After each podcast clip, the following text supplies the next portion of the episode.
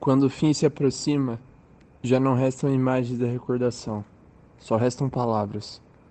Não é estranho que o tempo tenha confundido as que certa vez me representaram com as que foram símbolos do destino de quem me acompanhou por tantos séculos. Eu fui Homero. Em breve serei ninguém. Como Ulisses, em breve serei todos. Estarei morto. É com essas palavras do imortal de Jorge Luiz Borges que nós damos início ao terceiro episódio do InfiltraCast A Morte do Autor.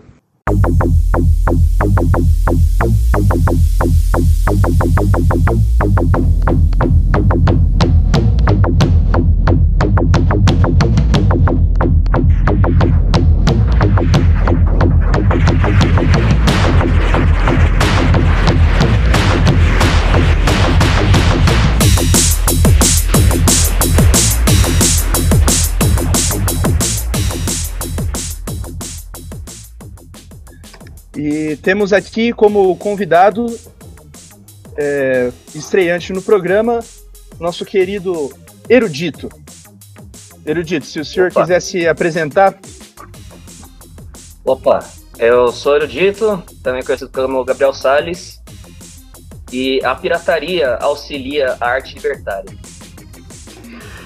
É, é, bom, eu sou Mochimba e a Marília Gabriela assumiu meu corpo aqui, mas eu sou historiante, cautista e ocultório. E pra mim, meu bem, consome o que tu queres, há de ser tudo da lei. Pô, Aqui é o DJ Herbinho e eu não disse anteriormente, mas eu também sou historiador, eu também sou caótico, mas eu não sou ocultista, que eu gosto de tudo às claras. E se o autor morreu, meus pêsames aí à família dele. E aqui é o Pate Maionese e eu gostaria de lembrar que o autor é sua obra, mas a obra não é o seu autor.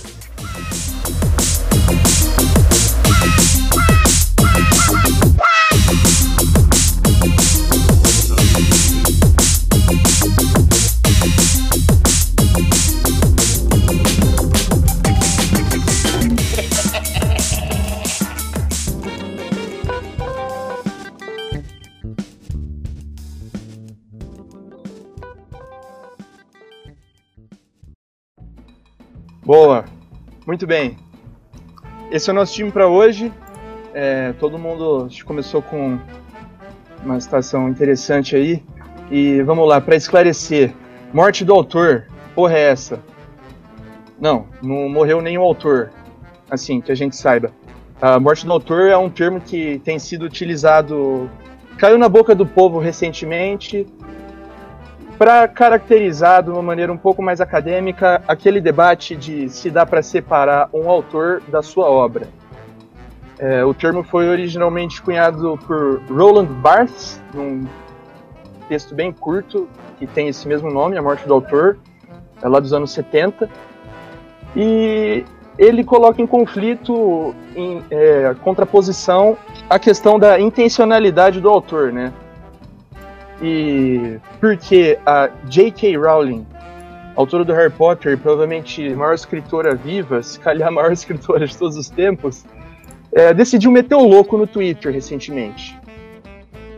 É, então, com isso, gostaria de saber se algum de vocês infil- infiltrados tem alguma consideração a respeito. Antes de chegar na, na J.K. Rowling, é, eu acho que tem, a gente tem que fazer a construção do porquê Harry Potter. é, a gente ainda pode ler Harry Potter e isso não significa apoiar o que a JK fala, tá ligado? exatamente, exatamente. Então, tipo, e eu acho que isso a gente tá muito. A gente focou no texto do Barnes, mas acho que vai para além de literatura e eu acho que vai para além de quadrinho ou de, por exemplo, pinturas. Acho que isso entra na música, eu acho que isso entra em jogos, entra em qualquer coisa que se considere arte. Por exemplo, Smiths. Quem quando, come- quando o Morrissey começou a falar aquelas polêmicas de que chineses não são nem humanos, eles são uma sub-raça. Ele é, falou isso? ele falou isso. Caralho, velho. É, quando ele começou a apoiar a extrema direita, tá ligado? É, na verdade, eu quero eu quero só introduzir os mitos aqui, mas tem um debate que eu acho específico de músicas, músicos e, e envolvendo outros, outro, outras artes que dependem de mais uma pessoa é, deixar um pouco mais para frente no programa, mas o ponto é que até onde o autor e a sua obra eles estão ligados e até onde começa a se, a se diferenciar isso. Até onde a obra ela começa a respirar por si só e não mais ser uma característica ou vinculada ao autor. Então eu quero que os infiltrados, quem puder responder, eu tenho minha resposta, mas eu posso respondê-la depois. Bom, Patinete, eu queria começar aqui citando o Kai Balion, uh, uma passagem sobre a lei do mentalismo, a primeira lei uh, do livro Kai Balion, escrito pelos três iniciados, que é um dos livros base aí do ocultismo. Então, só para fazer um paralelo entre obra e autor, ele compara o Hamlet ao Shakespeare, no sentido de que Hamlet é Shakespeare de certa maneira, ele está uh, Shakespeare está em Hamlet, mas não necessariamente os desdobramentos e a história de Hamlet tem a ver com Shakespeare, ou vice-versa. O que eu quero dizer é o seguinte, que a interpretação da obra de um autor, ela pode variar tanto quanto a época ou quanto os anseios, as inquietações daquele do consumidor. Então, por exemplo, muitos de nós estudamos filosofia, uh, muitos de nós não sabemos qual era a conduta de Pitágoras, de Sócrates, uh, visto que na Grécia Antiga não se considerava o papel da mulher, também uma sociedade é, muito machista, uh, onde o amor verdadeiro só poderia ser sentido pelo homem, mas ainda assim a contribuição deles para a filosofia, você é, tem, uh, como que eu posso dizer, até hoje você estuda e tem a sua importância ao longo da história. Então, às vezes é até um anacronismo você analisar, você cancelar um autor uh, e uh, tirar totalmente o peso dos ensinamentos dele de um de mil anos atrás ou que seja 500, que seja uma obra de uma banda. Uh, e a gente chega até numa questão de numa questão da essência humana. Será que todo humano é totalmente bom? Será que ele é totalmente ruim? Será que eu algum humano que tem atitudes ruins não pode produzir algo bom, então a gente cai nesse debate mesmo de do âmago, daquilo que está no âmago, das, dessa ambiguidade do ser. E o meu ponto nesse debate hoje, vou é, desdobrar mais após a fala de vocês, sobre a ambiguidade do ser humano, que é o que eu quero abordar hoje. É, eu achei interessante você citar um livro ocultista, porque tem aquele livro O Despertar dos Mágicos, né? Sim.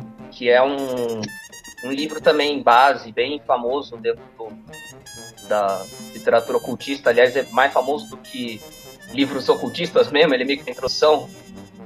E ele foi usado como base filosófica de muitos oficiais nazistas.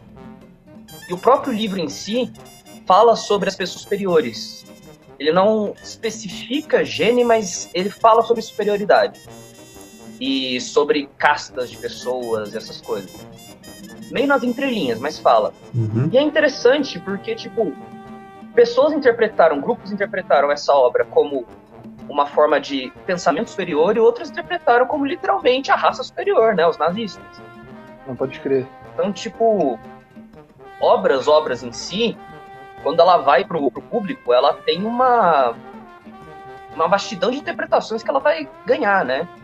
Tipo, o autor tá lá e ele tá passando suas mensagens, mas como ela vai ser lida depende única e exclusivamente de quem tá lendo. É, a questão do olhar do observador, né? Tem a importância da, da, da interpretação que você vai fazer também, que aí é uma das questões da sobrevida da obra também, né?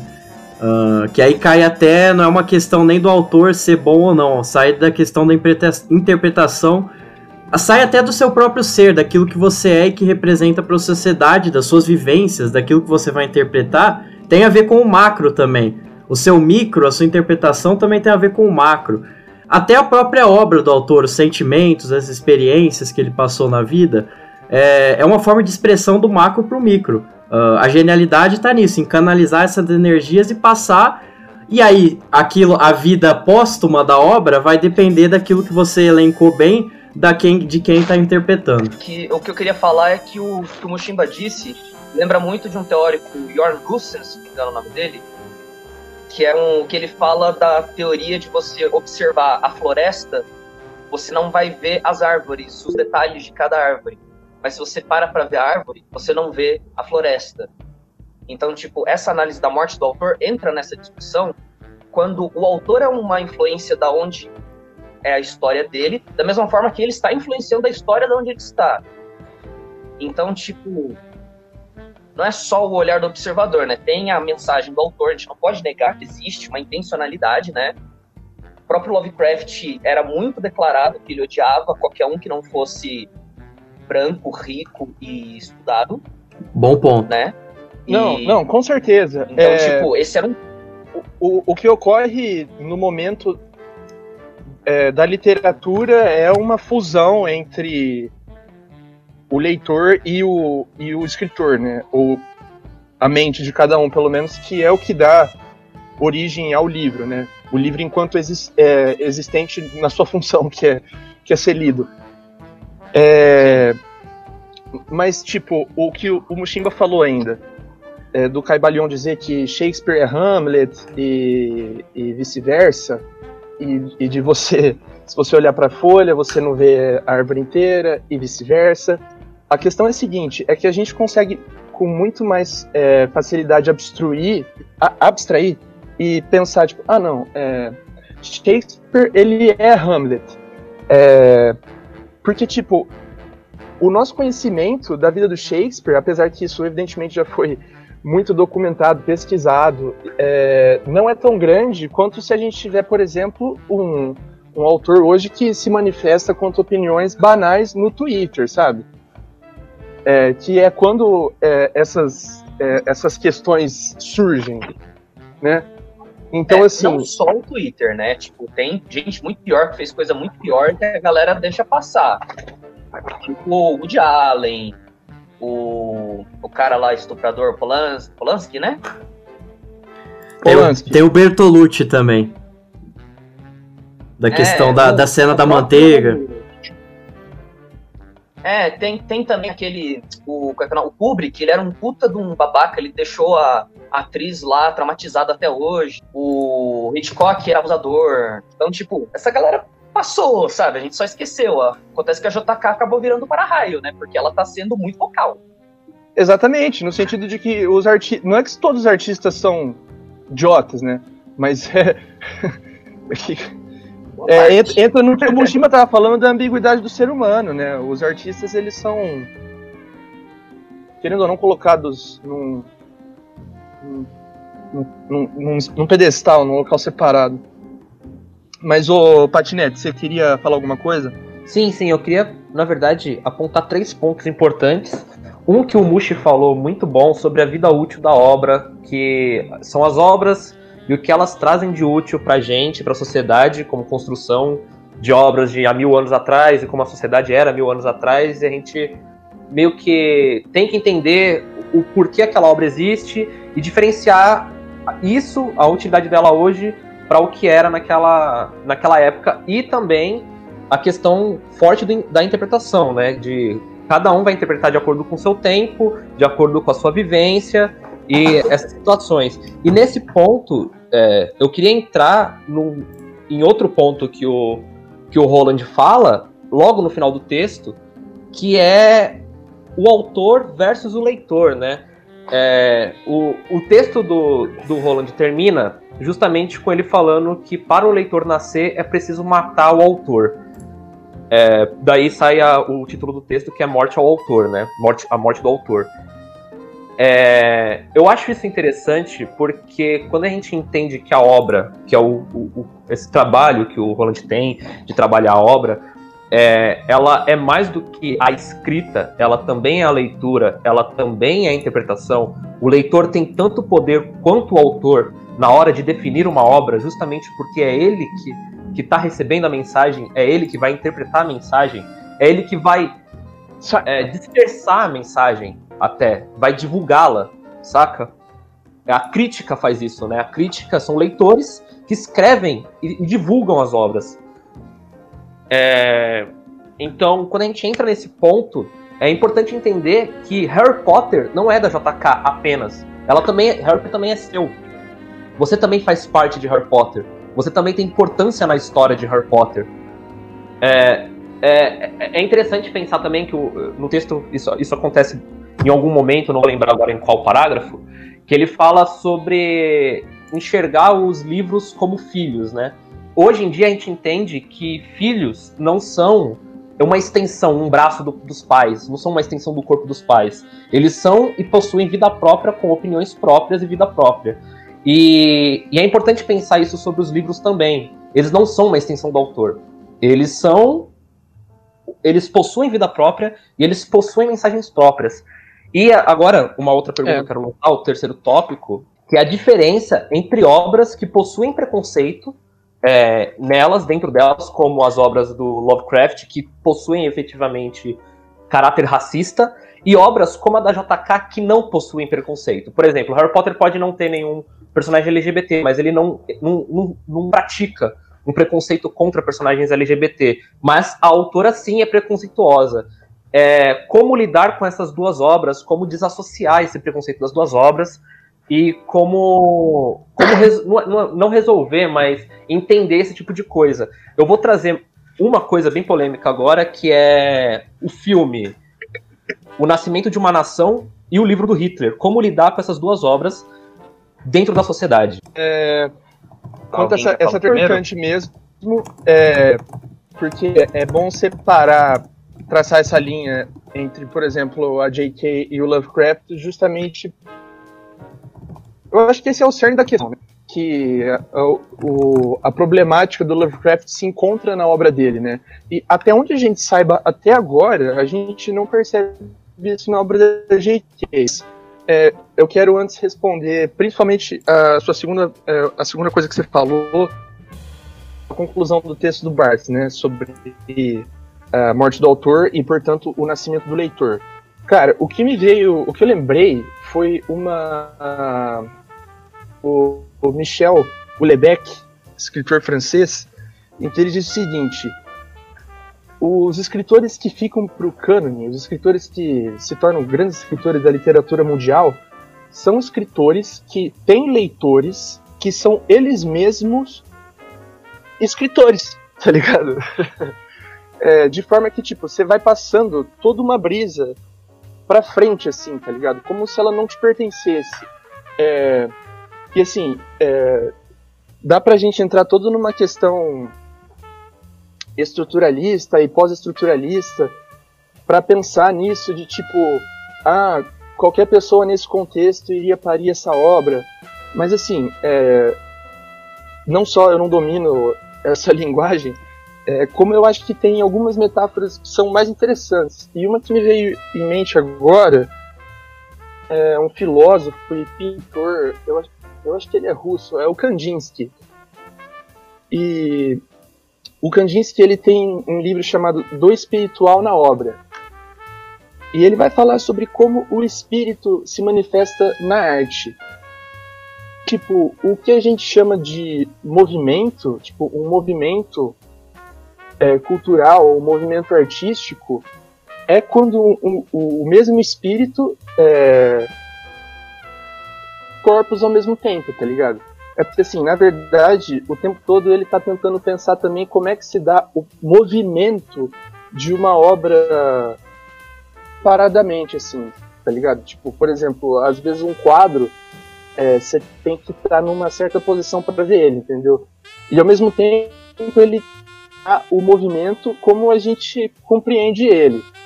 De ser um grande espírito do tempo, assim, que que domina a mente dos artistas no momento. O Zeitgeist.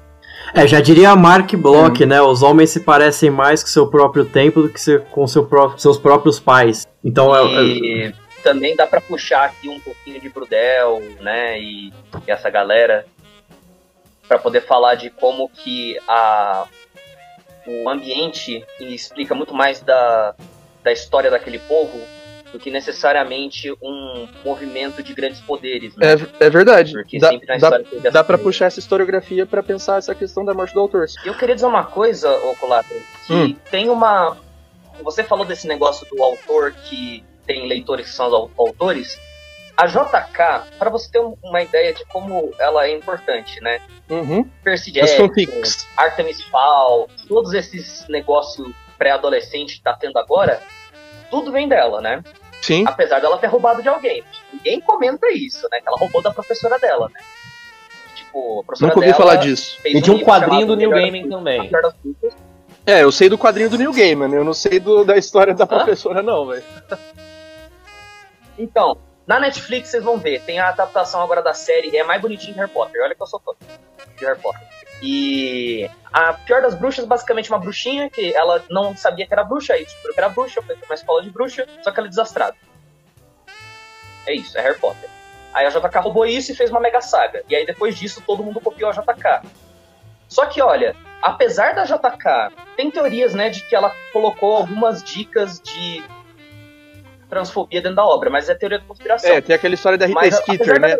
É, tipo, que a Rita Skeeter foi descrita como é, com feições masculinas Aham. e ombros largos, né? Então, Sim, e, e ao mesmo tempo ela é uma pessoa. descobre-se depois. Não, não é só que ela é uma pessoa horrível. Ninguém sabia durante a história inteira como é que ela tinha tantos furos jornalísticos. E depois descobre que ela era uma anímaga É, não é registrada. Ou seja, uma pessoa se infiltrando ali de uma maneira é, meio shady. clandestina. Pois é, mas apesar disso, a JK inspirou uma obra que é ruim, eu já li, é, é mal escrito, mas é interessante porque o personagem principal, ele é bissexual.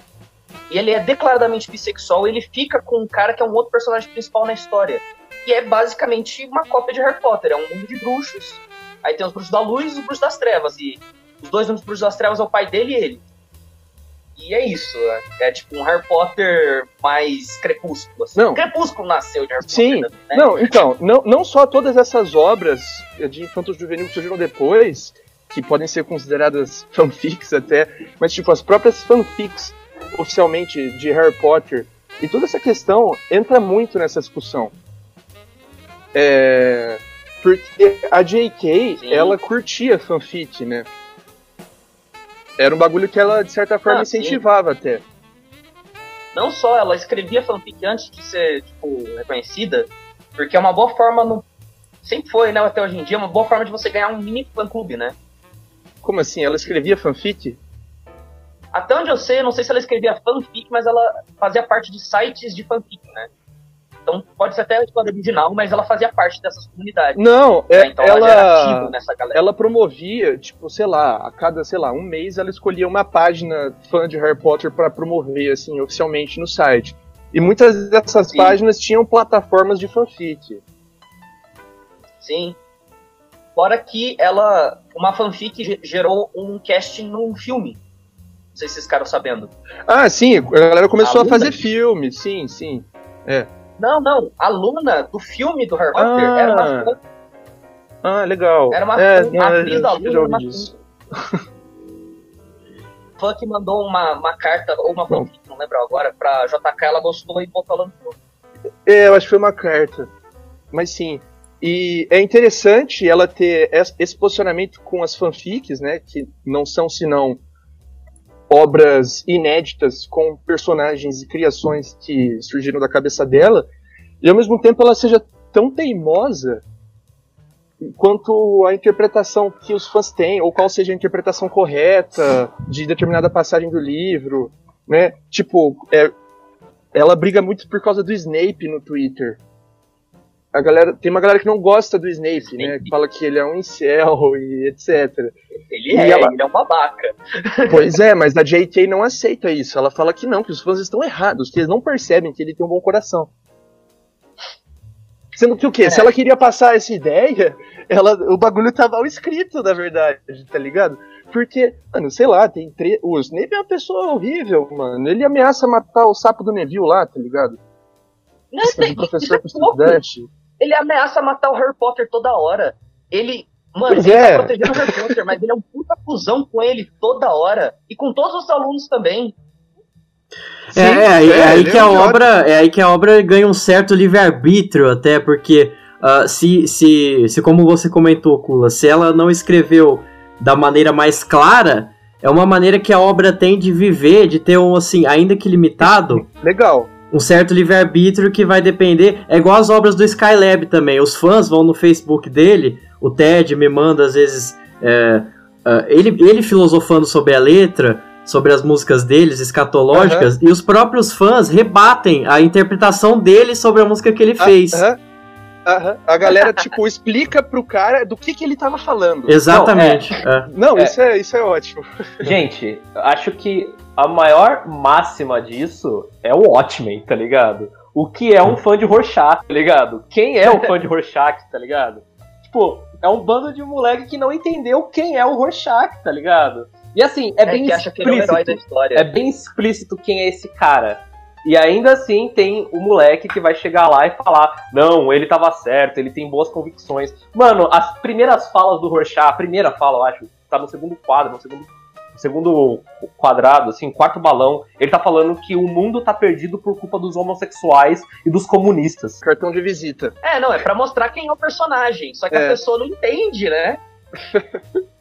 Agora, um exemplo de E- um cara que, por exemplo, nessa brisa do Watchman também, tem outro exemplo nacional, que é o que a gente sempre comenta do Tropa de Elite. Então, por exemplo, por, por mais que o Padilha seja um cara progressista, não sei se é de fato, e ele quis fazer uma sátira, a sátira funcionou contra. A sátira, eh, pra mim, é, é um uma das responsáveis, Tropa de Elite, por eleger o Bolsonaro, por criar esse inconsciente Exatamente. coletivo de um herói nacional Sim. que vai resolver na porrada. É, É, é isso. é muito interessante. Eu gostei muito que você falou, Mush, que essa abertura, a, a interpretação da vida à obra, né? Hum. Mas é isso, não dá pra separar, porque. Tá, no caso, ah, o Snape foi mal escrito, mas isso é interessante, porque a gente consegue ver umas outras coisas sobre ele que não estão no texto. É, quer dizer, que na verdade estão no texto, né? Só o que tá no texto. É, mas aí você pega no caso Tropa de Elite, você vê que não dá pra desconsiderar absolutamente, porque não dá pra falar que o Padilha não tem alguma culpa do Capitão Nascimento ter sido mal interpretado por uma população inteira de 200 milhões de pessoas, tá ligado? Sim, eu, eu é. acho que não dá pra não dá para tirar o autor da reta. Mas é o que eu Hum. falei, também existe a é o, que- o ponto que o segundo ponto que eu tinha falado de que existe a função do, do leitor. O leitor é tão importante dentro da obra quanto o autor. Mas eu acho também, eu concordo, Kula, que não dá pra desculpar o, o Padilha, saca? Não- tem, tem autores que eles não, não souberam fazer o que eles estão fazendo, ou eles fizeram de uma maneira tão. Sabe quando entra no. É, Raravão, famoso errou a mão. É. Ou entra, tipo, no, no âmbito de, ah, eu sou tão intelectual que eu entendo que isso aqui é errado. Mas aí na hora de entregar, você só tá conversando com quem você. Quem tá no mesmo nível intelectual que você, assim. E você não consegue passar isso pro resto das pessoas porque você não entende, não tem a capacidade de compreender que as pessoas vão querer ver o que elas querem ver. Aí cai no problema da linguagem, né? Cai no problema de as pessoas É. vão entender aquilo que elas conseguem estabelecer como paralelo com a realidade delas. Exato. A vivência que a gente Então. tinha falado no primeiro episódio, que a, viven a, a vivência, ela, ela cega a visão de mundo, né? Você enxerga a sua vivência, a sua vivência é o padrão do mundo, enquanto a realidade não é, ela não é feita da sua vida. Uhum. É naí Então, que. Aí, o- que- Pode falar. Ah, só uma coisa que eu queria falar ainda do, do Padilha. O Padilha, eu acho que dava pra entrar nessa discussão de ah, ele tava querendo passar uma mensagem, só que ele foi tão metafórico que acabou é, se perdendo, pá. Mas isso acaba no segundo filme. No segundo filme é um super-herói o, o Capitão Nascimento. Ah, bom Ele tá ponto, de Você vê que justamente ele teve que fazer uma correção. Ele teve que fazer uma correção. É, o que a J.K. vem fazendo desde que. Exato. Desde exato. 2007. Exatamente isso. Ele tenta fazer uma correção, tanto que é, as pessoas não entenderam quem é o Capitão Nascimento, que ele teve que fazer um segundo filme pra mostrar que ele é um cara honesto e ele tá tentando fazer isso de diferente. Porque ele já tinha perdido tanto a mão no primeiro filme em tentar retratar o Capitão Nascimento como um vilão, que ele teve que admitir que ele é um herói, saca? Então, tipo, não é, não é que ele, ah, ele, ele provou no segundo filme que o Capitão Nascimento, ele enxerga o Capitão Nascimento como herói. Não, é que já tava tão cagado que ele teve que, ten- ele tentou dar um- uma volta. Ele tentou dar a volta por, cima. E não deu certo, só piorou a situação.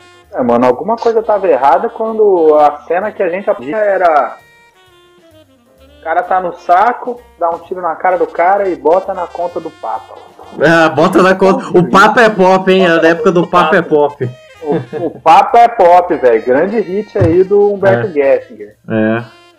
O pop não é, mas para. essa cena é marcante também porque, tipo, é, ela conversa. É, é isso que é o problema do primeiro filme. O primeiro filme do Tropa de Elite, ele tem essa brisa de ser tipo um filme que quer ser realista, quer mostrar cruamente o que tá acontecendo, sabe? Seu maconheiro! E, tipo, não era para as pessoas transformarem em meme as falas dele, né? Tipo, era para você se chocar, né?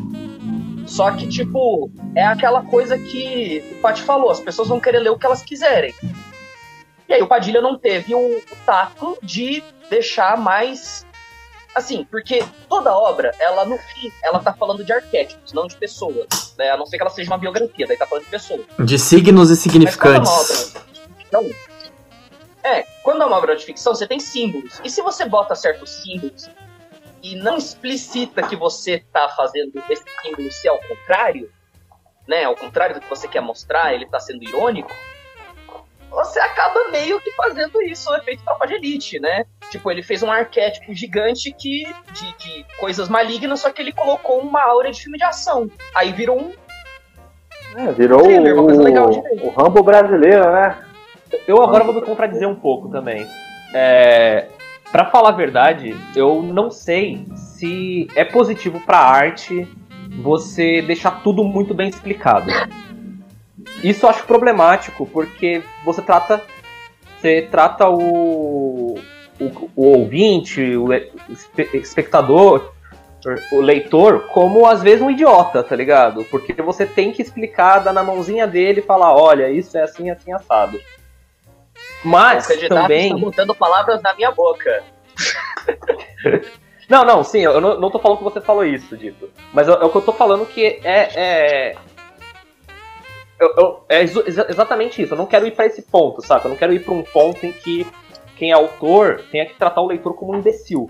Não, não é isso que, é, que eu acho que a gente quer dizer, tá ligado? Não é isso que a gente acha que acontece. O problema é que, especificamente no Tropa de Elite, não fica claro porra nenhuma, tá ligado? É, esse é o ponto. Sim, sim, então, esse é o ponto. Esse é o ponto. Você falou agora sobre o autor não desconsiderar a inteligência de quem está vendo a obra, mas pensando também no, justamente na conclusão do texto Morte do Autor, que ele fala do nascimento do leitor, porra, eu, eu entendo o que você está falando, de não desconsiderar, mas é, a gente tem que pensar nisso, de que. E, então, parece ser esse o caminho, na verdade. A gente precisa de leitores melhores. Hum. Sim. É, mas isso é geral. É, eu né? preciso aprender a ler. É, eu, eu acho que. Eu concordo, eu entendo o que você quer dizer, Kula. Eu acho que também, eu acho que a gente tem que amadurecer essa, essa, essa gama, não só de leitores, mas social. A sociedade tem que amadurecer, né, velho? A gente tá debatendo hoje coisas que a gente já devia, devia ter parado de debater faz muito tempo, assim. Mas parece que Sim. a sociedade ela não anda, né? Sim, mas assim, é, por exemplo, esse texto da morte do autor, na verdade, esse texto não, esse tópico da morte do autor, ele não me, ele não parece nada trivial, na verdade. Ele parece bem enigmático, na verdade. Sim, é, sim. Porque sim. Ele, não, ele, ele não tem uma resolução aparente, uh, ao meu ver. Não. Não, não tem. Não é? é não tem. É, outra coisa que eu lembrei, é, ainda pensando sobre a vida da obra, eu já ouvi dizer, eu acho que isso é verdade, que tipo, essas interpretações de Dom Casmurro, ou interpretações mais brisas, assim, no geral do Machado de Assis, mas principalmente aquela questão de Capitu ter traído ou não, eu já li que isso aí surgiu pela primeira vez em críticas dos Estados Unidos. Críticas literárias dos Estados Unidos. Muito tempo depois, tá ligado? Quando chegou lá, eles começaram a estudar, aí alguém, sei lá, brisou é. nisso, e aí todo mundo falou, nossa, pode crer. Eu teria que. É, é que, tipo, não era uma. A verdade disso. Isso, quando, não, é que aqui no Brasil quando tá o livro saiu, isso não, não né? era uma questão. é, é, eu não sei. Pois é. Sempre discutiu sobre o amor platônico dele com o, o. Qual é que é o nome? Escobar, né? Tipo, essa sempre foi um tópico muito comum entre pessoas que leram Dom Casmurro, né? Assim, é. Machado de Assis de uma forma geral. É, o Machado de Assis... Isso é, é, que isso é um pouco... Isso é mais evidente um pouco. É, eu, eu acho que, tipo, não sei a, a, a verdade por trás dessa informação. Acho interessante, fiquei, fiquei curioso para ir atrás, Mas ainda assim, é, tudo isso que a gente está discutindo é, não passa de a obra lida num tempo específico, saca? A obra lida por, por pessoas que estão em outra conjuntura ou interpretações que elas surgem com o tempo. É, não era uma questão pro, pro Shakespeare. Não, Shakespeare não, mas tipo, na época, vou, vou trazer bem mais atual para deixar mais fácil e não tão poético. É, não era uma questão para JK, na hora que ela escreveu, falar sobre é, pessoas transgêneros ou LGBTs na obra dela. Tanto que ela teve que falar sobre isso no Twitter depois. Na hora que ela estava escrevendo, não era uma questão. Transgênero é, é feio. Ah, desculpa, não sei. É, transexual. Trans tipo, não era uma também questão. é fácil. É, não era, não era, não era, não era uma questão pra ela debater isso, mas era uma, Não, não é. uma questão pra quem pegou depois a obra e leu, saca? É uma questão atual também, muito atual, eu diria até, de, de pessoas pedirem esse tipo de representatividade. É, não era uma questão é, quando o, o Stan Lee começou a escrever Homem-Aranha, se preocupar em fazer um Homem-Aranha negro, que agora só surgiu em 2010, eu acho, Miles Morales. Tipo, não era uma Sim, questão. e- Tudo bem, ele fez eu- o Pantera Negra, tá ligado? Mas é tipo, na época não era uma questão. Não era uma questão, esse tipo de coisa. Esse tipo de coisa tá sendo debatida hoje por conta dos leitores, por conta de quem consome, saca? Sim, as questões vão se atualizando e os leitores vão encontrando maneiras de refletir sobre elas nas obras já existentes. E Exato. justamente por causa disso, é muito escrota a postura da JK em alguns momentos. É, teve um, um personagem que alguém perguntou se ele era gay, tá ligado? E ela foi lá e respondeu: Não. E, tipo, mano, sei lá, velho, vai que pra pessoa era. é, Na cabeça dela, esse personagem era gay, tá ligado? E isso era. Isso fazia todo sentido. E. E ela se identificava com isso, e ela vai lá e fala, não, ele é heterossexual, ele namorou tal menina de tal ano, tal ano, e depois ele casou e blá blá blá. Não, pô, eu quero, eu quero falar, velho, pegando um ponto importantíssimo aí sobre tropa de elite, Retorna. é, recitando uma fala aí, acho que foi outro que falou, né? É, sobre os memes e tal. Primeiramente, eu acho que qualquer coisa que vira meme tem todo um potencial de ser bom, velho. Porque você pode não gostar da parada em si, mas se tem meme é gostoso. Eu, como um aficionado pelos memes aí, em, futuros programas a galera vai, ter mais noção disso aí. Se Deus abençoar, Jesus Nosso Senhor, eu vou fazer uma tese de mestrado baseada em memes. O TCC não deu, né? Mas enfim. É, o Tropa de Elite não fugiu disso, né? Eu, eu lembro minhas primeiras impressões com o Tropa de Elite. Eu acho que eu tava na quarta série do ensino fundamental, que tenha sido nesse momento que lançou o Tropa de Elite. E era proibidão ver essa porra. E Eu lembro que todo mundo comentava na escola do Tropa de Elite, do pé na cara, do. do É, Tropa e, e de tinha a brisa de ser o filme mais pirateado da história também, né? É, velho, nossa, Era, tota- caras era uma brisa totalmente lançava- clandestina. Exatamente, porque ninguém. Eu não lembro se passou no cinema, se chegou a passar, eu era muito novo, eu não lembro. Mas a brisa é que todo mundo queria ver e eu não pude ver, meus pais não deixaram. Meus pais não me deixaram nem ver aquele vídeo da Baratinha quando lançou. Né, a Baratinha Filha da Puta, não sei se alguém lembra disso. Tempos do Bluetooth. Mas, mas aí, velho, chegando nesse momento eu lembro disso e, e tendo. A primeira vez que eu vi eu já era novo, era um pouco mais velho, mas era novo. E eu também senti essa, esse eufemismo pelo, pelo Capitão Nascimento, de ser o cara que traria essa, essa seguridade social pra gente, por ser um policial militar, só que o cara mandar bem e querer descer o pau nos traficantes e tal. Naquela época tinha uma outra cabeça, eu não era muito, muito evoluído como pessoa humana, né? Mas enfim. E depois, mais velho, já durante a nossa vida em república, a gente várias vezes tinha essas, essas nossas sessões de, de assistir o Tropa de Elite, com, claro, nossa visão crítica como estudantes das áreas humanas, mas de chegar a qualquer momento a gente chegar a um ponto e falar, e aí, estudante, sabe voar? Ou zoar as frases em si, velho. E é um ponto muito legal isso, de você caracterizar no meme, velho uma coisa que, que tem todo um lado IS que foi muito mal interpretado pela grande massa das pessoas, né, comum, principalmente essas pessoas do âmbito brasileiro que desejam ser o cidadão de bem e esse bem-estar social, né, que, que traficante tem que apanhar, tá, bandido é na cadeia, não sei o quê. Mas, mas vale ressaltar que por mais que haja esse mal entendimento e a má execução também, pontos, velho, é, eu só queria falar que Tropa de Elite 2 é meio ruim. Cheguei a essa conclusão aí, velho. Porque aí é, mas Tropa de Elite 2 resume o momento que a gente tá vivendo agora. É tipo as previsões do Simpsons, né? O Tropa de Elite 2, ele é muito forçado no sentido de ser do bem, tá ligado? Mas eu gosto. Exato. Você, eu, eu gosto, eu gosto, né? É uma coisa assim que o Paty me fala, né? A gente fala de Naruto, nem tudo que a gente gosta é bom, mas...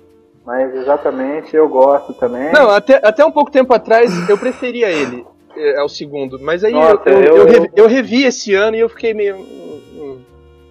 Não, aí, aí eu queria, eu gostaria de mais tomar no seu cu, com todo respeito. O 1 é. As frases do 1, velho, são insuperáveis. Mas velho. eu tô falando- 2 não tem Eu tô falando que eu mudei de ideia, ué. Exato, aí eu tô quando antes de você refletir, Ah, você. Ah, tá. eu- Porque aí eu tive certeza que você refletindo pensou e mudou de opinião sozinho. Eu acho isso maravilhoso, né? Mudou a conclusão. E, e é muito bom isso, mas a gente vê que a má execução se repete no 2, velho, e traz um lado muito bem e mal. É algo que não tinha tanto no 1. No 1 era, era os caras. É, é verdade, o 2 é até mais é, maniqueísta que o primeiro. Nossa, Exatamente, o 2 é, li- o 2 é literalmente aquele meme do sistema que se foda, né? O 1 um não, o 1 um é os caras ali tentando jogar certo por linhas tortas, descobrir se uma Paraty tem ou não carburador, que eu acho um, um debate muito interessante aí, velho. Não tem carburador, Acho né? que- lembrar bem aí que não tem bem carburador. lembrado. Mas que o 2, assim, chega pra jogar na nossa cara que perdeu a mão na execução. Não existe essa brisa de bem e mal, vai tomar no cu, essas porra. Só que ao mesmo tempo, o louco que tá mostrando o que tá acontecendo, a, a união das milícias do Rio de Janeiro tornando uma entidade só, né, uma grande seita. E realmente o Rocha, né, quem disse que o morro é teu, Não, é, não dá pra Tá desconsiderar visionário, essas- esse aspecto visionário do Tropa de Elite 2. Assim, É, visionário. exatamente, Aquilo já não, era é. uma realidade na época, né? Quem disse que o Brasil é nosso, né? Essa é a grande verdade atual, velho. Agora é dos caras lá, né? Agora é dos É. caras. Mas, mas é de se pensar aí. Eu acredito que acredito que tudo pode melhorar. Mas entre, entre escolher Tropas de Elite 1 ou 2, assistam o filme Carandiru, que é um ótimo filme e que eu recomendo aí pra todo mundo. Drauzio Varela é o brabo. Boa Cidade de dica. Deus. Carandiru é muito bom, de fato. É... Bom, esse eu queria retornar alguns pontos aí. Ah, só dizendo, complementando Tropa de Elite, que ele influenciou até na nossa política de drogas, que a gente vai fazer um podcast futuramente. Mas eu queria voltar Sim. em alguns pontos aí, eh, complementar alguns pontos. Ah, primeiramente, sobre o que o Pat falou, se, ah, então, como é que a gente faz com a questão das obras em que os autores são racistas e xenofóbicos, e as obras também em si? Isso, eu- boa. Eu acho que a, a solução é não, tipo, esconder aquilo, não é, jogar pra debaixo do tapete. Tem um outro princípio também ocultista que a gente fala que é encarar a sombra, encarar a coronzon, aquilo que tá oculto, o lado negro. Então você deixando aquela obra pra fingir estudo e não mascarar que a gente teve aquilo, ah, então você deixa na biblioteca, ah, é óbvio que ele não vai ter mais lucro com isso, até porque eles estão mortos. Então, ah, uma maneira boa é que ma- a maioria desses autores também eles não vão ter nenhum tipo de lucro com a obra deles, porque já estão mortos, né? Então, eu acho que a questão é a gente estudar e problematizar essas obras. Ah, problematizar essas atitudes, por que, que elas foram feitas, por que, que elas foram escritas, qual o contexto. Então, eu acho que ela serve. Eu acho que não é simplesmente cancelar no sentido de falar, ah, isso nunca existiu, é, vamos jogar pra lá, vamos queimar tudo, isso não tem mais. Eu acho que não é por aí. Eu acho que você tem que se estudar exatamente para que não se tomem, é, para que no futuro você não tome essas ações de novo, para mostrar esse lado negro. Você faz essas pazes mostrando o lado negro para depois você se conciliar com a própria história e com a própria humanidade. Agora, pra, eh, concluindo esse meu raciocínio, ah, o que eu- uma coisa também que eu estava conversando com o Neil, que infelizmente não pôde estar presente, é que ele insistiu muito na tecla de mate os seus ídolos, ou seja, do desapego.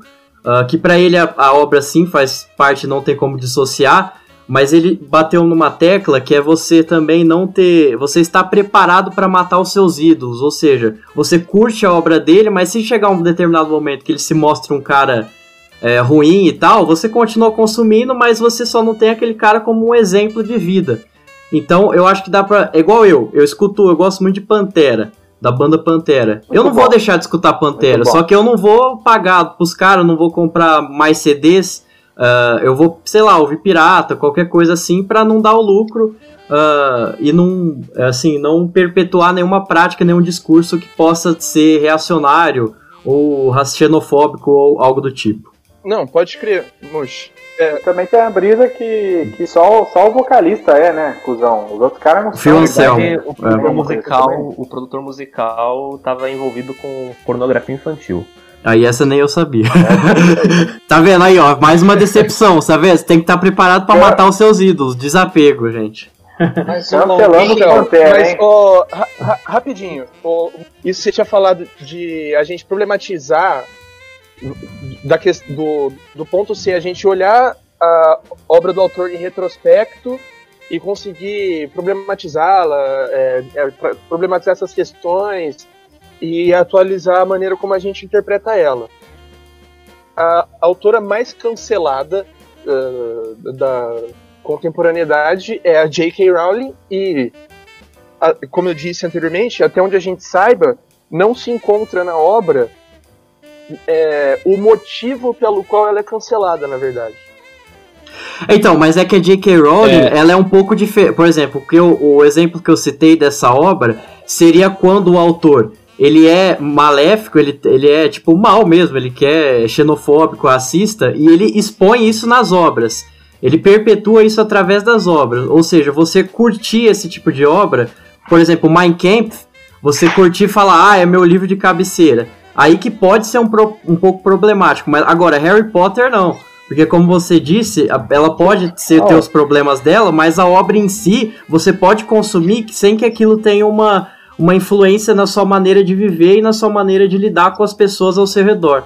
É que no caso da JK é um pouco mais complicado porque ela ainda tá viva, né? Tipo, a gente pode aqui falar do Lovecraft, pode falar de um monte de gente, a maior parte da galera que a gente vai falar tá morta. A JK, ela ainda tem os direitos de tudo do Harry Potter. Ela tá morrendo então, curta, né? Roteiro, é, ela escolhe o casting, ela ainda é a senhora suprema do Harry Potter. E esse é o grande problema na questão específica. Não, ela, de, ela tentou Porque, deixar tipo, muito claro que ela é o Harry Potter. Tanto ele quanto ela fazem aniversário no mesmo dia. E aí, o que acontece é, na minha opinião, eu agora vou trazer minha opinião baseada numa outra área, assim, é, diferentes linguagens da música têm diferentes formas de se expressar. Só da música, né, da arte como um todo. Mas eu vou falar especificamente da música porque eu sou muito fã de David Bowie, né? É um exemplo pouco mais suave, mas parecido com o do Pantera. Porque o David Bowie tem uma fase nazista. Tipo, ele sempre foi futurista e acabou caindo no nazismo. Tanto é que um dos personagens dele era um supremacista. Tinha White Duke. E aí, é, exato. E aí acontece é que, tipo, mano, a música dele é, foi muito influente no rock and roll, pá, blá blá blá. Tem o álbum dele, do Tim White Duke, que é um dos melhores álbuns dele, que é o Rebel Rebel. E, tipo, você vê na performance dele as nuances da, do nazismo dele. Mas, ao mesmo tempo, a obra dele, tal qual o. agora não lembro se foi o Pátio ou o Mushimba que falou, que a obra tem uma, um livre-arbítrio, né? Que ela ganha uma identidade assim. Que é, foi eu mesmo, comentei. Da, do então, é David Bowie, depois que saiu da, da cabeça dele a, a música dele, e influenciou o rock and roll, influenciou muita gente que, aliás, tem absolutamente nada a ver com o nazismo. Muita gente que não é branca, muita gente que não era hétero, né? Ele mesmo não era hétero, né? Então, tipo, especificamente sobre a JK, o problema é o dinheiro. Assim, esse o meu ponto é, a JK ainda tem dinheiro sobre isso. O David Bowie já morreu. A JK ela ainda tem total controle sobre isso. O próprio Colatra falou, ela é o Harry Potter.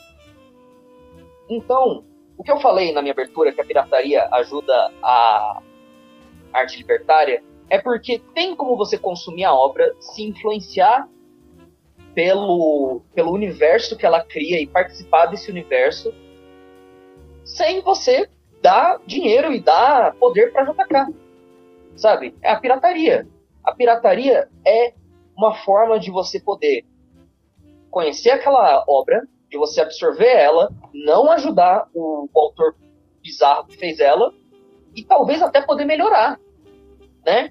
Muito você, bom. tipo, conhecer uma obra da JK ou de qualquer outro, sim, um filme do um, um filme do Kubrick, um filme do Woody Allen e fazer uma coisa melhor a partir da inspiração que você teve dessa obra e superar esses problemas que essas pessoas trazem, tanto fora quanto dentro da obra. Isso agora entra numa outra discussão que é a releitura da obra, que é, por exemplo, o que está acontecendo hoje em dia com Lovecraft, né? Que o, agora está surgindo uma nova onda de reler o Lovecraft e tentar debater os problemas dele dentro da obra, que é, por exemplo, aquela série que vai sair, o Lovecraft Country, dirigido pelo cara que dirigiu Get Out e Us. É, então, eu tenho muita coisa a falar sobre isso ainda. Mas antes vamos girar aqui e o DJ Herbinho tinha a frase dele para soltar. Mandar uma frase muito falada aí na República. Senhor Harry Potter! Tá, é.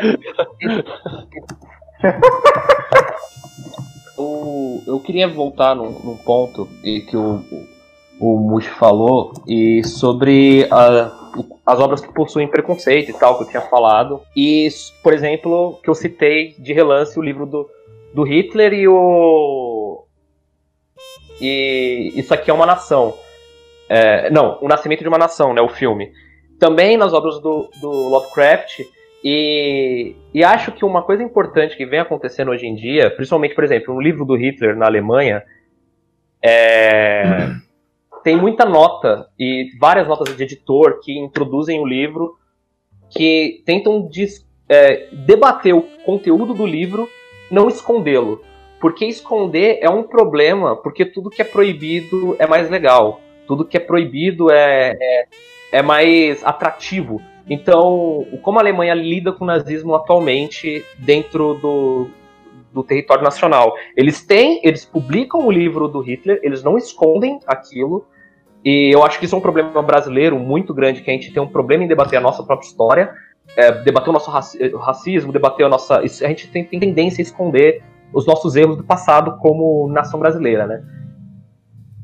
E aí, é, como você corrige isso? No livro você corrige com é, uma nota de editor, editor explicando o contexto que aquilo foi escrito, o que aquilo está defendendo, o problema que aquilo trouxe para a sociedade, o que aquilo causou para a Alemanha, o que aquilo causou para o mundo. É, tem um, um, uma, uma, uma coletânea de, de DVDs que saiu recentemente da Warner sobre o Tom e Jerry, que tem a Whoopi Golden, Goldberg, que é a, a mulher do Mudança de Hábito e tal, a atriz, que ela introduz uhum. os DVDs falando sobre os estereótipos negros e problemáticos que tem dentro do Tom e Jerry. E que não é para levar aquilo como iniciamento para a vida, e ela faz todo um parâmetro geral sobre aquela obra, e depois você vai lá, e, e depois tem os episódios. É, eu acho que o que o Mush falou é exatamente o alicerce de como tratar essa questão é, que pelo menos as, das obras que têm conteúdo problemático, né? Não são só os autores que são problemáticos. É lidar com aquilo, debater aquilo, o que é aquilo, quando aquilo foi feito, por quem aquilo foi feito, explicar para quem está tá consumindo. Não é simplesmente tacar no colo da pessoa e deixar a pessoa ir por ela mesma. É, e existe um outro ponto sobre isso que é, é muito conveniente para grandes empresas é, deixarem essas obras caírem no, no, no esquecimento. Por exemplo, a Canção do Sul da Disney, que é um filme super racista. É muito conveniente para Disney deixar essa obra lá no cantinho do porão dela e não debater sobre ela, não falar que ela existe, porque as pessoas esquecem que a Disney tem uma obra racista. É, esquecem que ela, ela vem, que ela tem muito conteúdo racista. Porque é conveniente, ela não perde dinheiro com isso. Ninguém vai cancelar a Disney se não, se não perceberem isso, sabe? Se não virem, é, se não virem essas obras. E, tipo, é muito conveniente para essas, essas grandes empresas estarem no. esconderem essas obras delas, né? E sobre o conteúdo musical também, é, e acho que também é um ponto que o Dito colocou que sobre não dar dinheiro para os autores, por, por exemplo, a J.K. Rowling. A J.K. Rowling ela ainda tem todos os direitos autorais, mas eu acho que vai para além disso também. Por exemplo, no, pelo menos no âmbito geral, Smiths. A gente sabe que o Morrissey é um puta filha da puta, saca? A gente sabe o quanto escroto ele é, o quanto é, desgraçado mesmo ele é, as opiniões merda dele, a extrema direita que ele, que, que ele venera, o racismo e etc. Mas, mas... ele é vegano. mas ele é vegano. É, mas, tipo, mas para além disso, é, existe o, os outros membros do Smith, sabe? Existem as outras pessoas que, que ajudaram a compor as músicas do Smith também. Sim. É, tipo Não, o Johnny Marr. Com, com banda é foda que você cancela de tabela, né? É, exato. E eu acho que isso é problemático, porque você não tem que cancelar todo mundo por causa de um merda, tá Inclusive, ligado? a minha favorita atual música do Smiths é Draze Trank, não tem nem o Morrissey no vocal. Mas, tipo, o, o, ponto, o ponto é esse, tipo, é, quando você cancela uma pessoa que tá envolvida numa, numa coisa, principalmente musicalmente, que tem mais gente envolvida, é mais evidente esse tipo de coisa, você cancela todo mundo, tá ligado? Quadrinhos. É, existe um, para quem lê quadrinho, tá ligado que o Frank Miller é o fascista, tá ligado? É o fascista uhum. que todo mundo ama no meio dos quadrinhos e todo mundo cancela a. Tipo, é três meses amando o que ele faz, três meses odiando quem ele é. É, fica nessa, nessa troca, né? E quando você cancela as obras dele, você também está cancelando o desenhista, você está cancelando os editores que têm muita voz ativa no mundo do quadrinho. Não sei se, se mais ou igual a livros, mas tem muita voz em opinar por, por que, para que caminho o, as obras dos quadrinhos têm que ir, né? Tanto que a revolução em quadrinhos norte-americanos que acontece nos anos 80 e anos 90 é, é, total feito por uma mulher que era editora. Ela nunca escreveu nenhuma obra, ela só era editora. Então, quando você cancela é, um autor, você também, quem você está cancelando de tabela, saca? É, isso é problemático. É, você está deixando de pagar para essas pessoas, assim. Não, eu acho, eu sou a favor completamente da pirataria, mas eu não acho que eu seja a favor da pirataria porque eu não quero dar dinheiro pra gente escrota. Porque não é só uma pessoa escrota que está envolvido naquilo. Sim, e, e o cancelamento não implica só nessa questão de não vender. Sei lá, idealmente uma pessoa cancelada, as pessoas vão deixar de consumir a obra dela de qualquer forma, né? Ou sei lá, isso me parece a ideia. sim, sim. E sobre, sobre estruturação também, que eu falei, de pegar certas obras com conteúdos delicados e reescrever, não é reescrever, mas explicar o que eles são, eu acho que é o que acontece, por exemplo, com o Dito Dito é, citou no, essa, esse novo debate que surge em, em, cima do Lovecraft com essa série que está saindo agora, né? É, Lovecraft Country, que é da HBO, se eu não me engano. Sim. E, Exato. E os, tem, uma, tem uma entrevista que saiu, acho que pelo Nerd Bunker, que eu mandei lá no nosso grupo, quando a gente foi debater, que tem uma frase muito interessante de uma das atrizes, não é da roteirista, eu não lembro agora. Que ela fala que não tem como você desassociar o racismo da obra do Lovecraft. Não, não tem. É impossível fazer isso. É, e na verdade, Mas... quando você entende que ele era racista, faz muito sentido o que ele estava escrevendo. É, exato. Mas tem como você se re, é, reapropriar aquilo. Você explicar aquilo, debater aquilo e reapropriar. Sabe? É, que é o que eles fazem na série. Eles pegam. Ah, Lovecraft era racista, vamos distorcer todo esse racismo em outra coisa. É, em algo positivo. Sim, não, e, exato. Que, que esse é o ponto. Não dá para fazer isso com a JK. Então, tipo, em, até onde a gente sabe, né? Pela terceira vez eu tô falando isso. Então, tipo, que, qual desses dois autores faz sentido cancelar? Porque, vamos lá, eles são os dois autores que estão mais no centro dessa discussão hoje na internet. Né? É... Então, qual deles faz sentido cancelar? Tipo, Primeiro, vamos lá. Faz sentido cancelar o Lovecraft. Ele já tá, já tá morto, já tá cancelado pela vida. Bom, exato. Mas, mas, exato. É mas olha, bom, vai... é, não tem não. o que ele reclamar, não tem o que ele twittar. Aproveita o, combo aí e cancela o Monteiro Lobato. Pro, pro Lovecraft, porque é possível retrabalhar a obra dele. Era ética é, dentro da obra. É, tá, então é aplicável à morte do autor. Porém, a série se chama Lovecraft, tá ligado? Lovecraft Country. Então, tipo, o próprio ato de retrabalhar a obra, desconsiderando o autor, coloca como ponto central o autor. Ô, Kula, Hum, eu bom acho ponto. que, na real, na real, Bom ponto. é, é, eu posso estar falando merda porque a série não lançou ainda, mas eu vi os trailers e eu tô acompanhando. Existe uma coisa naquela série que eu acho que é o caminho que ela vai seguir, e aqui sou eu, sabe, fazendo aquela especulação de fã, assim, que assistiu vários trailers e começa a montar as teorias da conspiração na cabeça. É que Lovecraft, Lovecraft Country é o nome da cidade que eles estão. E o que acontece dentro da cidade é que todo mundo é racista. Saca a ideia? A relação que Mas você vê como isso gira em torno do Lovecraft ainda? gira em torno É, mas do esse é o Lovecraft. ponto da série. Mas Tipo, gira, gira em torno um- dele. Gira em torno dele. Mas Sim, mas então não existe como- morte do autor, coisa nenhuma. Não, não, pera, mas coloca. É que o ponto é que essa obra ela não tá desconsiderando Lovecraft. Ela tá justamente considerando ele a partir do momento que ela cria um lugar fictício, que é um lugar racista, feito por muita gente branca racista caçando os negros e oprimindo eles dentro do, do- da cidade, e você coloca o nome do autor que era racista desse lugar que é racista, entende? Era tipo pegar uma obra.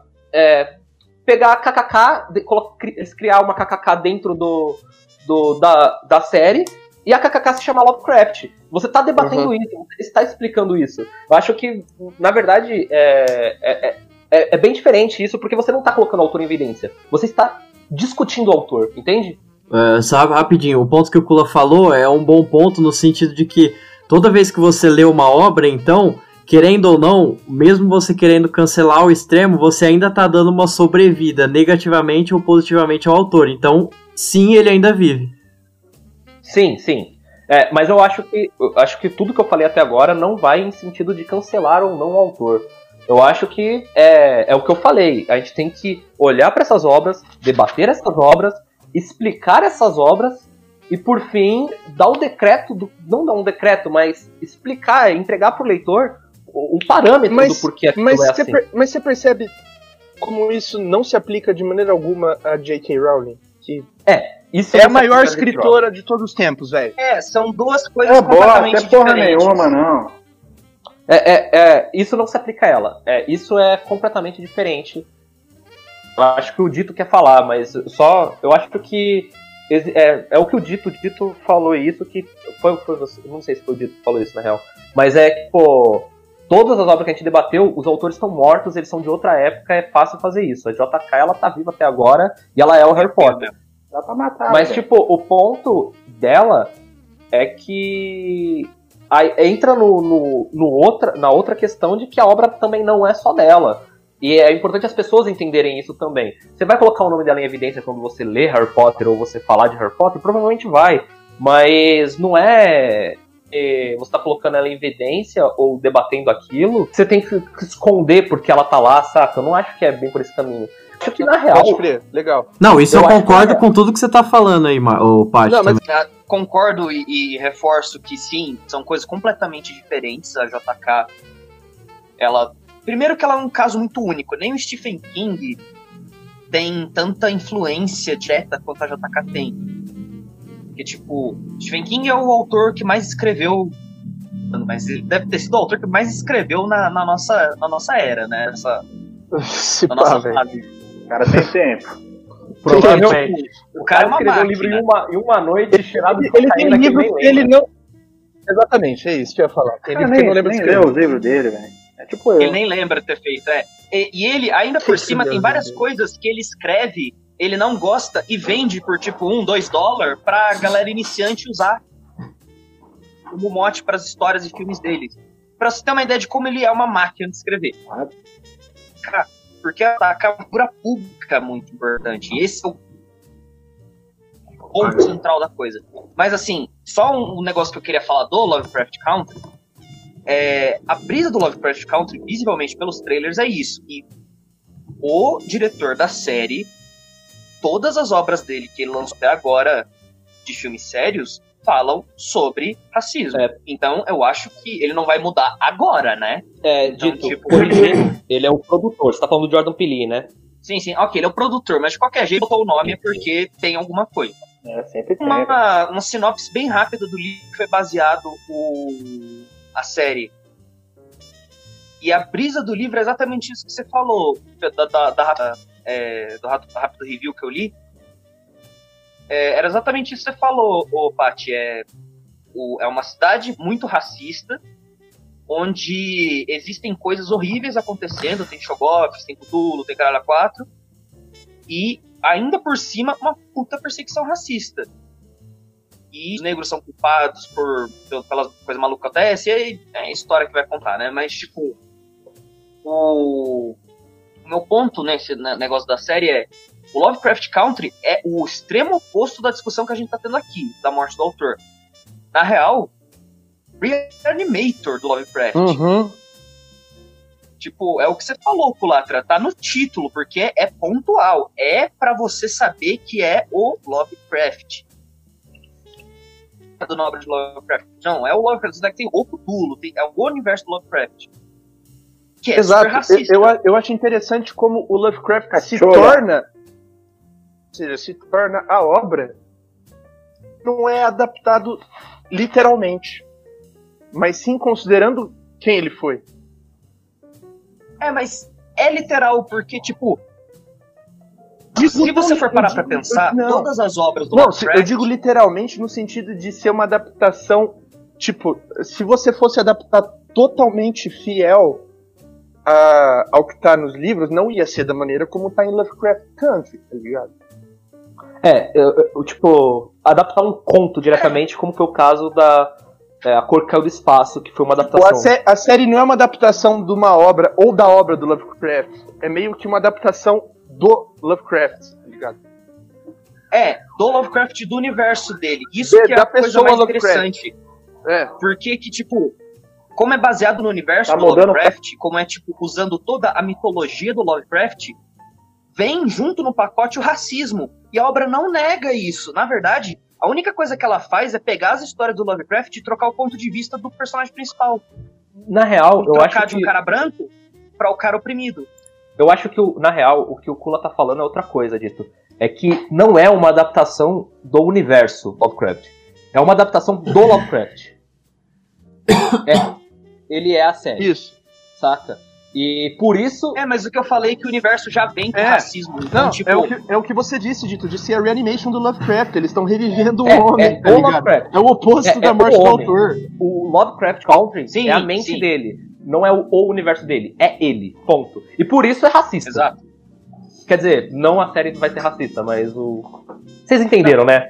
Eu imagino, né? Pelos trailers, é, vai mostrar uma coisa mais realista, mais pé no chão, e não aquele filme Crash vocês já ouviram falar que culpam já, o racismo por, por coisinhas bobas e, e cutucãozinho em vez de mostrar o que realmente acontece. É, é, mas então, eu acho que isso nos deixa, quanto à questão principal, numa posição peculiar, né? Porque assim, na verdade, é, todo o conceito de morte do autor, ele, ele funciona num, num, no mundo das ideias, ele é utópico, né? Tipo, em teoria ele funciona. Mas aí a gente encontra essas questões, tipo, não tem, por exemplo, como separar o Lovecraft da é, ele, a, a obra não existiria sem, sem o racismo, né? E e assim, toda a questão de de qualquer pessoa naquele contexto faria a obra, isso pode ser verdade também, mas o que isso significa, né? Assim, estou é. tentando concluir aqui, mas só para voltar então, já que a gente falei do Lovecraft para falar da J.K. Tipo, o que a gente está vendo com o Lovecraft me parece ser o oposto da morte do autor, que me parece ser a melhor abordagem. Porém, com a JK, isso me parece, no momento, impossível de ocorrer. Né? E ponto. Ponto quanto a isso, e ponto também quanto o qual. É, e daí que qualquer pessoa poderia ter feito a obra em vez daquela pessoa.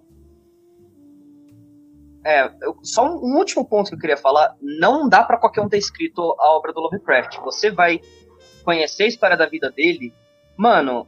Ele era um, um- monte de problemas mentais ambulante, mais ou menos na forma de um ser humano. Isso era o Lovecraft. Tipo, o avô dele lia histórias de terror pra ele dormir. Ele largou a estudo de matemática, que ele falou que ele era muito é, bonito pra, pra em temática. E aí. Porra, sou lindo então aí pra a família dele. é, a família dele era nobre, daí ele ficou pobre, e aí ele tinha nobre, e aí ele mudou pra um apartamento que só tinha imigrante morando e só piorou o, o racismo dele. Ou seja, ele era uma pessoa que foi pontualmente um grande idiota que tinha- era muito criativo. A gente só tem que admitir isso, ele era muito criativo. O que, que a gente vai fazer a partir disso? Aí tem as discussões, tem Lovecraft Count, tem gente que, igual é, o, o Pat citou, o A Cor que Veio do Espaço. No A Cor que Veio do Espaço, é legal que você tem um dos protagonistas é negro. Já é uma pequena mudança que o Lovecraft já deve ter revirado no caixão. que é abraçar a lei do paradoxo, gente. É abraçar essa contradição, porque na verdade não existe solução.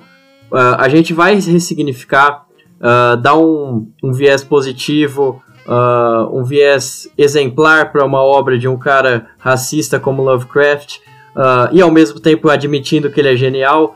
Então, eu acho que é por isso que ah, a gente está batendo muito da tecla de alternativa ao cancelamento por cancelar, alternativa a esconder as coisas, ah, a simplesmente jogar para baixo do tapete, porque no final das contas são obras, enquanto a obra existir, querendo ou não, vai existir o autor, isso não tem como.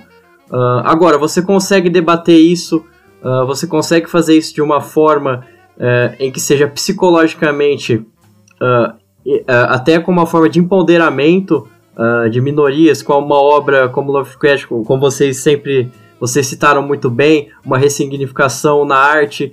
ah, mas é aquilo, enquanto a obra citar, enquanto a obra for de Lovecraft, enquanto Hamlet for de Shakespeare, Shakespeare vive. Você pode re- ressignificá-lo, mas sempre ele vai viver também pela sua obra, pela sua sobrevida. Então, eu acho que a conclusão que a gente chega é o seguinte: é que a gente tem que sair dessa questão de o cancelamento pra mim é o bandido bom, bandido morto da internet, entendeu? Então essa, esse julgamento de eh, mesquinho e, e até vamos dizer assim instintivo, sem reflexão, ah, ele pode cometer injustiças também. Então, por mais que a gente seja justo criticando um cara racista, a gente pode ser injusto também com o cara que às vezes está criando um personagem.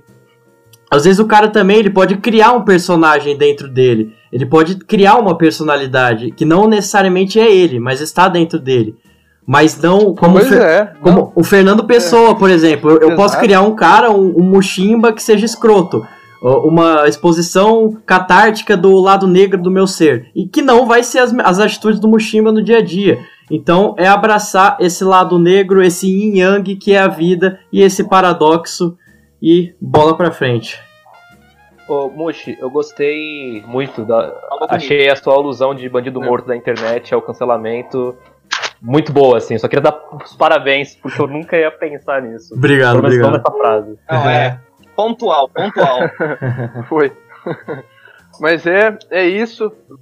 E... Tem giro da semana aí? Então, olha, não vai ter giro da semana hoje, pauta importantíssima, semana chata pra caralho. É, chama semana, semana do adulto Ney. Eu acho justo, velho. Pô, mas vamos cancelar aí, eu quero cancelar a gente. Ó, eu já, eu já vou cancelar a J.K. Rowling. Ah, tem o tribunal, tudo, tem o velho. Tribunal do Santo Ofício, verdade. Tribunal de Santo Cancelamento, É. velho. A mulher é transfóbica, tá cancelar ela mesmo. Cancela o. É verdade. gente- Cancela o, o Amor Construção lá, o Lovecraft. É. E já pega o combo e já cancela o Monteiro Lobato, que é pra ter um nacional no cancelamento também. Que a gente abrange. É, Monteiro Lobato é outra aí. A Exato. gente abrange. A coisa mais momento, importante velho. de se fazer no programa a É. gente esqueceu de fazer. Muito obrigado aí, DJ. É, trazer Porra, o, velho. o exemplo aí. Rabin, Não, só eu, porque. Eu, eu sou uma pessoa.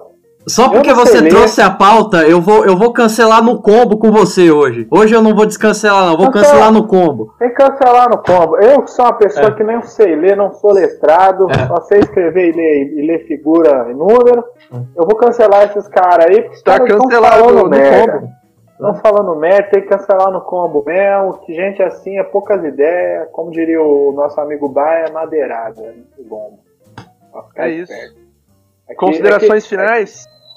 Ah, eu queria também concluir aí o pensamento de que concordo com o que o Mushi falou, a gente entra num paradoxo. E eu, na- eu só eu acho que que o paradoxo autor-leitor é, na verdade eu me perdi depois da, da fala do Herbert, não tenho mais o que falar não. Cara, cancelou nós. Auto Foi impactante. Já cancelou todo mundo. Eu, eu cancelei o Bart,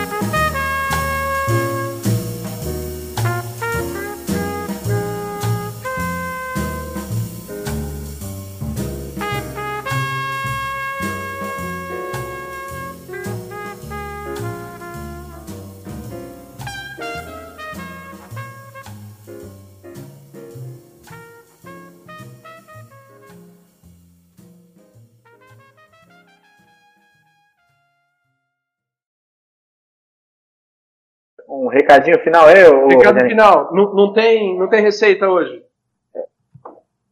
Ô, vai ter receita, vou dar receita, receita. Boa, vou dar receita, Mas mais molecada. rápido que a última Eu vou vez. ensinar. Um minuto, um minuto.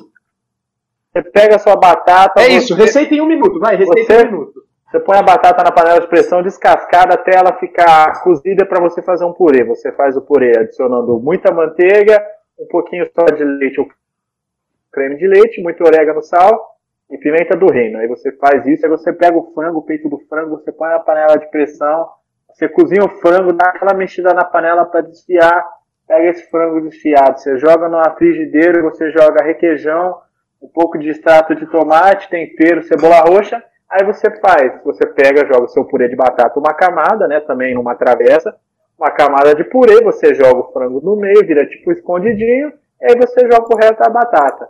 Meu amigo, você manda isso aí pro seu bucho, velho, vai ser lindo. É isso. É isso. Receita em um minuto com o DJ Harbin. Beijo.